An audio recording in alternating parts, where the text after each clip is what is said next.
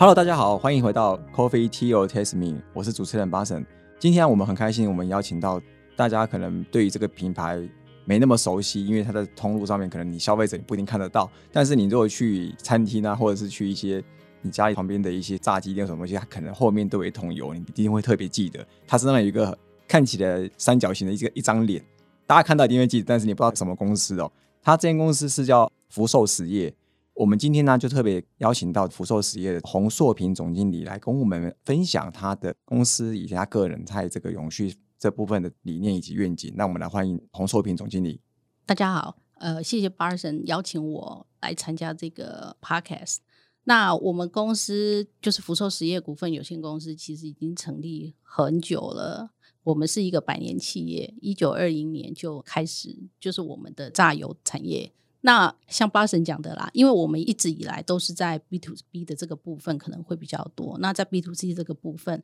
可能就是曝光度比较少啊，所以大家可能对我们的印象连接并不是那么的深刻。但是我们在各大通路还是可以找得到的啦。对，其实这也是我呃一开始我也很讶异，因为那时候我在认识福寿实业的时候，第一次看到原来已经有一百零二年，在我不知道之前，我一想说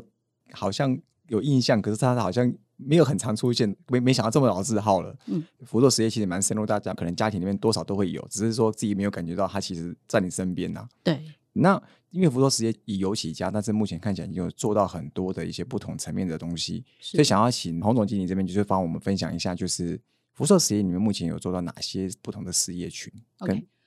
我们公司一九二零年的时候是以榨油起家啦。那那个时候其实就是我祖父他们那个年代，那他们是从花生油、芝麻油这个部分开始。之后的时候，因为我们公司就引进了一个那个黄豆油的溶剂体油的设备之后，那我们就可以大量的生产大豆油。那生产完大豆油之后，其实它就会有很多的那个豆粕留下来。甚至是其实现在还是一样啦，像黄豆这些东西都是国外进口的嘛，所以我们就想说，我们不能够把它浪费掉，所以我们公司后来就成立了饲料厂。那饲料厂就开始做饲料，饲料就是提供给经济动物去使用这样子。那有了饲料厂之后，后来我们就想说，哎，那其实我们也可以做宠物食品。然后做完宠物食品，呃，近几年来，其实我们在宠物食品这个部分，我们有盖新厂，专门做一个宠物食品的厂。这个部分我们也做的还算不错啦，就是算是国内制造商里面算是最大的一件这样子。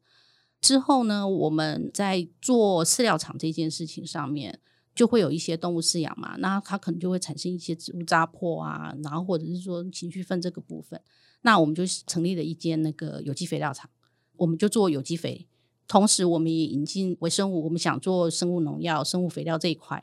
这些资材，我们就把它提供给农民，那农民他们就可以去做种植。那在台湾这边呢，因为近几年来其实粮食危机啊，其实前几年台湾政府就已经开始想要推广，就是一些那个粮仓这样子的概念，就是说增加杂粮的那个种植这一块。在这个部分的话，像我们公司就会跟农民会合作啦，那我们就会去收购那个玉米。把国内自己生产的这个玉米，我们收购回来，然后就放到我们的宠物食品里面去。所以看起来有点头尾相连，前面产生什么东西，然后你为了不要浪费，就开始接着后面想它的去路，然后用它的终端去路一直延伸出不同的东西出来。对我们事业版图其实是这样子扩大的，就是说它从一个本来是一个点，然后变成一个线，然后有一点点现在把它整个连接起来，然后把它串成一个圈，然后它就变成一个面。对，了解，这其实也蛮妙，就是这种你是前后它都有一个。连接延伸性，它就不会说一个很跳跃式的一个转变，然后让你可能公司也不知道到底怎么样从何下手之类的。对，就像你讲的啦，因为就是想着不要浪费啦。因为我祖父他们那代，他们其实真的是还蛮勤俭刻苦的。那想说国外原料很贵嘛，对对对，千万不要去浪费这样子。对，因为长辈其实对于洗衣服这件事情都蛮重视的，他们看到这浪费，他其实是心会痛。对，对我觉得这个是。在现代来说，这个心态是可以开创出商机。在过去，可能觉得这件事它还好，反正经济起飞比较有钱，就会一直拼命冲、拼命冲，就是一直买零要进来做而已。但我其实现在这个时候，洗衣服这件事情，它是一个商机，在这个永续趋势底下所以，像以永续趋势啊这个角度来看的话，其实以你个人，因为刚刚提到可能比较像公司事业的部分，那以你个人或者你自己的生活，那加上你在之前国外有求学的一些经历，这样的一个前提，你怎么样去看待这个？永续发展以及 ESG 这样子在生活中的变化，其实我觉得这件事情像永续啊，或者是说这个 recycle 这个概念，其实像台湾很早之前其实就已经在做所谓资源回收。那我在国外的时候，像每一个家庭里面其实都有一个很大的一个 recycle bin，然后大家就会把比如说塑胶啊、玻璃啊什么这类的东西全部都放到里面去，然后去做一些回收的事情。那整个资源使用这件事情来讲的话，其实我们有很多资源其实是被滥用掉的。我我得说，就是像我去美国的时候，第一件事情让我比较 shock，就是说，呃，像我在实验室里面，他们用大量的 paper towel 擦手，他们不是说用纸巾啊或者什么这个。然后那时候其实我就开始想说，哎，我们这样子的大量的去浪费这些资源是对的吗？所以。我认为现在的整个的环境，大家终于去注重到，就是说，其实有一些资源它是可以被回收再利用的。因为整个地球现在的状况，它的资源并不是无限的。我所以我认为这件事情，其实就是现在大家开始在重视这件事情，呃，然后让我们开始可以很大声的去要求自己和要求别人说，哎，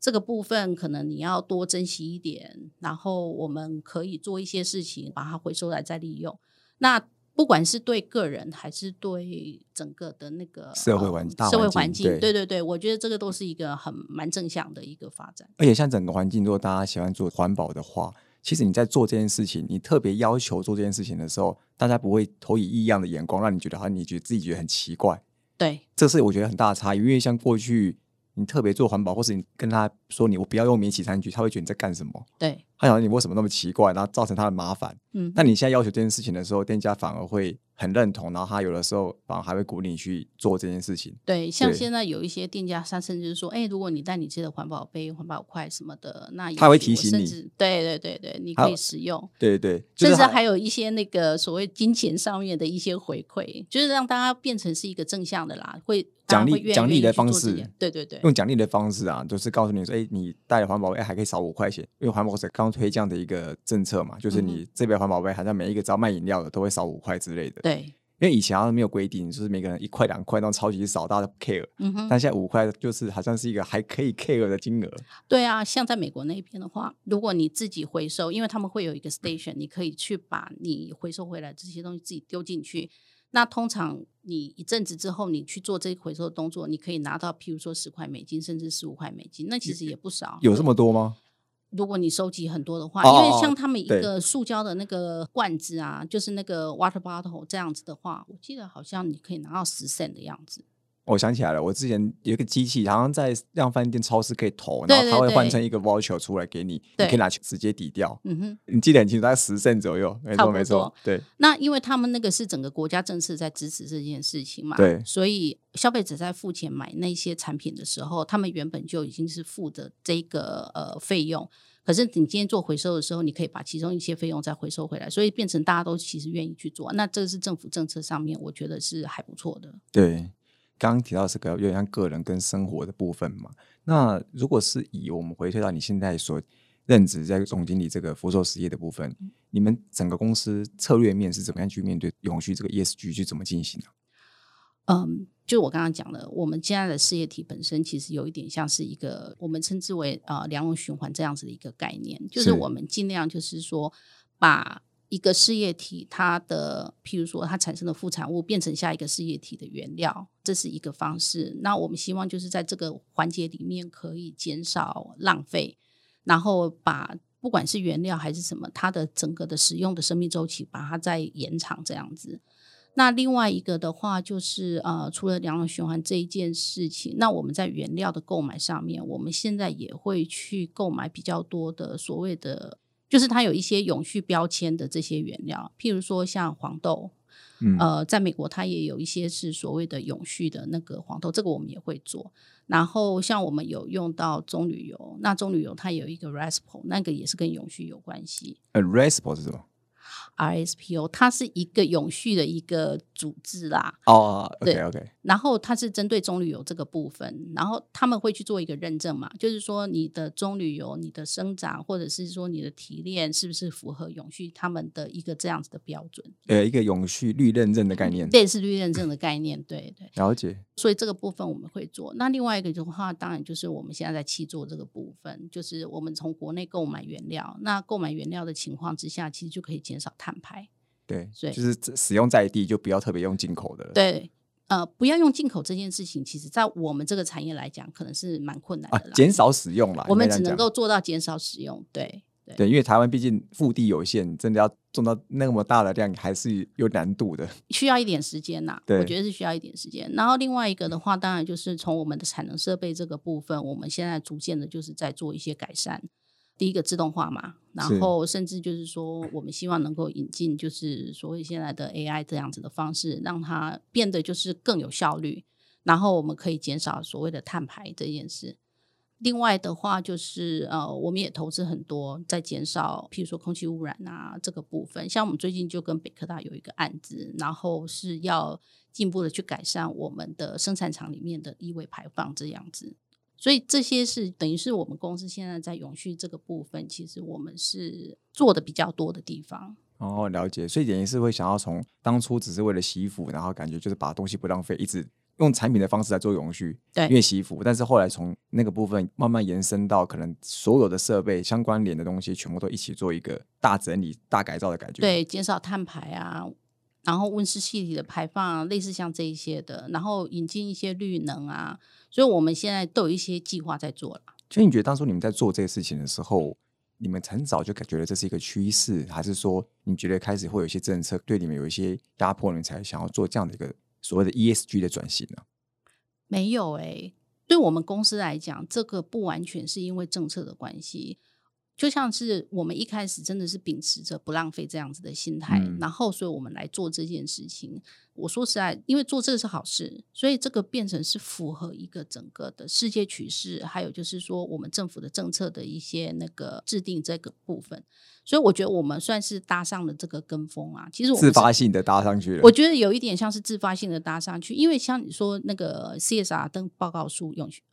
现在改名叫做永续报告书，对我们二零一六年就开始在写了，所以哦蛮、在早的。对，那因为是后面才有要求说上市公司他们需要做撰写，可是我们在被要求之前，其实我们就已经开始在做这些事情了。那像现在的那个 TCFD 啊，就是气候变迁对财务影响的那个揭那个呃揭露揭那个揭财务对揭露，像我们今年就做了，我们如果被要求的话，是两年之后要对要写出来。那我们现在就已经开始在做，然后希望就是说借由，因为它其实也是一个不错的方式，就是说让我们去看一下，就是说我们公司到底有哪一些会不会去影响，那我们现在怎么样子就可以开始着手去做准备。就针对 ESG 这件事情，大家可能都是比较针对防守型，有球才接，但你们可能就是超前部署，然后知道未来一定发生的感觉，不如就现在让它发生。其实你说知道未来一定会发生这件事情，可能是感觉吧，这个是好事啊，因为我们的环境其实也可以看，就是这几年来整个的环境的变化，还有就是呃，你看像今年就是非常干燥嘛，对，然后去年的话就是淹水嘛，那像这几年这样子的事情发生的话，其实我觉得会反思啦，就是说我们人类是不是用掉地球的资源真的是太多了。对，所以我们应该要做一点事情，就是减少这个使用，回回馈一下回馈一下。对，了解。所以看起来就是用自发性的，然后很早时间就赶上这个趋势，我觉得也是蛮特别的。以一个百年企业来讲是蛮特别的，因为通常嗯百年企业大家认为这种传产都是比较传统，然后很守成，然后想说能够不变就不变。嗯，对，所以这是蛮特别的一件事情。对。那这个 ESG 的到来啊，你觉得这件事情对你们来说是一个机会多还是挑战多啊？嗯，挑战跟机会都有。机会其实就像我讲的，其实我们就在做这件事情，所以我们事业体在扩大嘛。对，所以其实这个等于就是说，呃，如果我们做这件事情，我们可以借着譬如说跟别人学习啊，或是跟别人所谓的业合作这样子的方式，然后去增加我们的一些机会。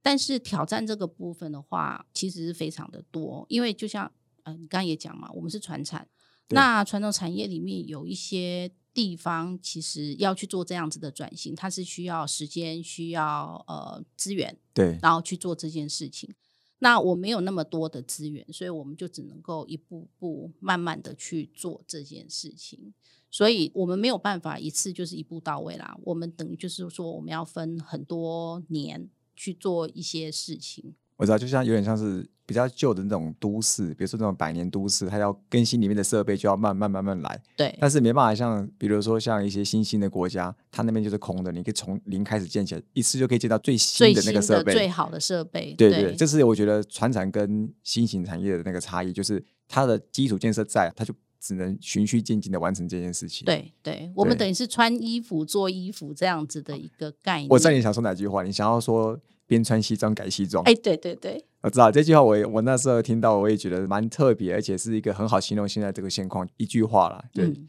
像目前啊，你们的愿景啊，都受到这个 ESG 很大的这个影响，所以你们觉得在做这个 ESG 有没有真的提高你们很多这种营运成本，然后让你们真的想放弃，因为真的营运成本搞不好提到很高，但是觉得好像实际上带来的效益去感觉没那么高，会不会有这样的情况？有，我们有事业部前阵子他们遇到这样子的状况，那时候其实有一点点就是一直在讨论说，到底还要不要继续再往下做。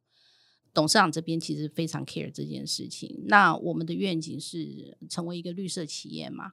那所以我们呃内部其实后来讨论了一下，大家还是咬着牙往下做。那怎么往下做？就是开始去寻找其他的一些机会点，然后看是不是把这个东西可以再扩大。那另外一个的话，刚好也是我我得说啦，因为政府现在对于这件事情的注重，所以有一些政策其实出来是有一些帮助的，所以我们刚好也可以利用一些政策的方式，然后让我们的那个营运成本、营运成本可以下降。是对，但是我我我现在等于说，我们的营运成本应该是增加的啦，因为我们现在要做很多资本支出嘛，因为我们要去做这些改善，那就是资本支出。那这个只能够就是以后再用其他的方式，或者是再来回收。那另外一个的话，就是一开始的这个营运成本虽然是高的，可是我们希望在后端比较有效率嘛，所以整个的那个 cost 又可以降下来。对对，其实其实现在整个企业是在做 ESG 这种永续转型嘛，跟嗯之前可能也许十年前左右的所谓的数位转型，那时候相对于大家可能要买什么新的设备啊，那些其嗯实都是一开始的资本的支出。对但它其实后来你用摊体的方式算，其实慢慢未来其实它是可以被有效的回收。那但就看你怎么样从这个过程中找到新的商机来帮你公司在下一个时代来临的时候，你可以持续的去从里面回收回来，去补到你一开始所支出那些成本。对对对，我们现在其实就是这样子在想的，所以我们就是咬着牙做下去嘛。我觉得这也跟公司的那个政策蛮有关系。如果从嗯上他没有这样的一个政策的话，我觉得搞不好哪天弄一弄，他觉得啊这么赔钱，干脆干脆放弃算了。有些也会这样子，因为真顶不住。对但有时候你这种支出，有时候短时间看不到成效的时候，它就会变成是一个你不知道到底在干什么。有的时候会这样想，对对，尤其是我们这个产业啦，因为我们生产出来的产品，其实他们的价格都不是很高的，所以我们怎么样子砍错成本的这个情况之下再去做这件事情，那对我们来讲其实就是一个蛮大的挑战。对，真的，像现在我觉得这应该是蛮多企业在做 ESG 这样的转型的时候，应该每一个都遇到这种问题，尤其是船长应该感受最深的啊、对，我觉得大家一定都会考虑说，那我做了这件事情，我的成本增加之后，我又没有办法从后浪回收，那怎么办？就是他回收他都不知道在哪里，这是最大的一个问题。对，还有就是说我多久？对，多久？就是他显然花那么多时间弄这个，然后多久回收，到底划不划算，能不能回收，他也不知道。嗯这可能就是太多不确定性，导致他们可能容易放弃。对，但是现在我觉得有一个点呐、就是说，如果公司不做 ESG 这件事情，因为大部分的企业其实他们都需要靠融资嘛。对，然后如果不做 ESG 的话，未来可能在融资这个部分会越来越困难。对，听说台湾蛮多大型金控都已经对于公司做 ESG 的评分，如果太低的话，它融资是不给你融的，对，或或甚至利率很高，没错。你就绝对不划算。对，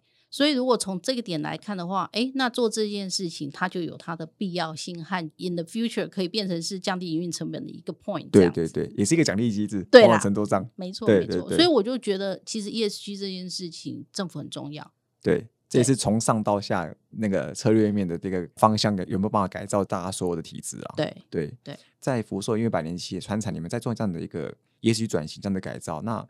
这样的形象，你觉得有助于去针对年轻人这些新的世代他们的一些品牌的认同感吗？你觉得有差吗？哎，老实说，哎，现在我还看不太出来耶。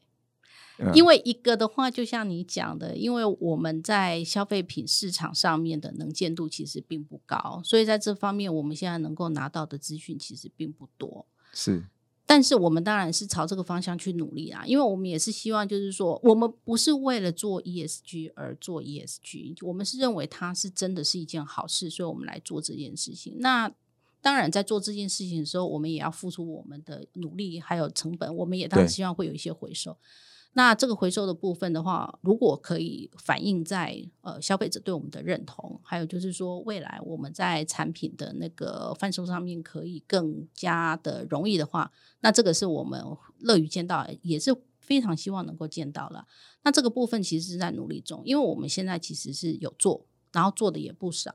但是我们可能还没有很努力的去让消费者知道，说我们的公司真的有在做这些事情，而且我们是有做到一些成效的。那这个部分的话，应该是我们现在要继续努力的你。们现在耕耘期，你们现在在把前段这边先建制出来，到时候可能呈现出来的就是我已经进度非常前面，对但前面可能都先不讲，因为有些企业可能会想说，在公关面可能会先讲的比较远一点，比如说像我最近有看到有一个周刊，他们有在特别讲说，欧洲有在做一些漂绿的一些打击，嗯哼，包含他们打击到有一些 PR 做的太夸张的也会打击，就比如说他先讲说我已经进度已经百分之八十了，嗯但他其实可能才百分之二十，他就已经被罚款。连这样子他们都会去打击，他们觉得说这样子都不行。所以有的时候像这种过度宣传的 ESG，在欧美国家，他们其实是慢慢会去做打击这些企业，让他们觉得你不要话说的太满。他们认为 ESG 这种东西真的是要做多少说多少，说多少对对对，嗯，我们公司也是比较是这样子啊，因为我们本来就是一个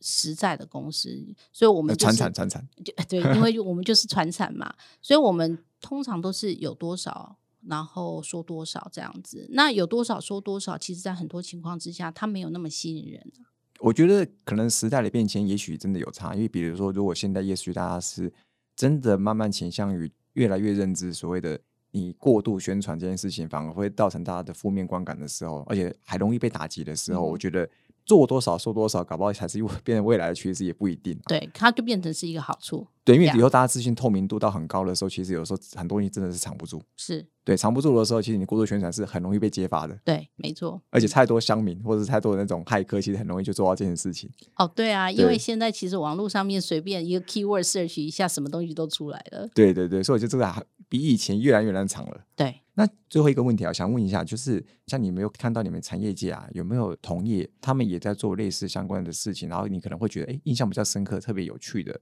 这样的 ESG 转型的部分呢？其实说在，船产里面做的，呃，如果是饲料业来讲啦，是有做的其实不多。但是像最近大成他们其实也开始在做这件事，我觉得做蛮多的。但他们做的面向跟我们做的面向其实就不太一样。哦，像大成的话，他们就比较以，譬如说，他们现在不是在做植物肉吗？呃，是对，那植物肉其实，在某个程度上面来讲的话，因为它不用走到后端嘛，我就是在中间的这个部分，我直接让它变成是产品，然后就出去了，它不用走到后面的畜牧的那个部分。是那其实它也是一个一的部分啊，它对于环境的 impact 其实是会比较少的。哦，OK，所以他们的面向的方向又不太一样，跟你们直接做原料型的改善，然后做很多循环制成，他们是做另外一个方面的部对，分。我觉得他们就做另外一个方面，但是像他们现在好像他们也开始有在，就是说把他们的一些就是饲养端会有一些情绪分的这些产生嘛，对对对然后他们也开始在做后端，他们好像是跟农会合作啦，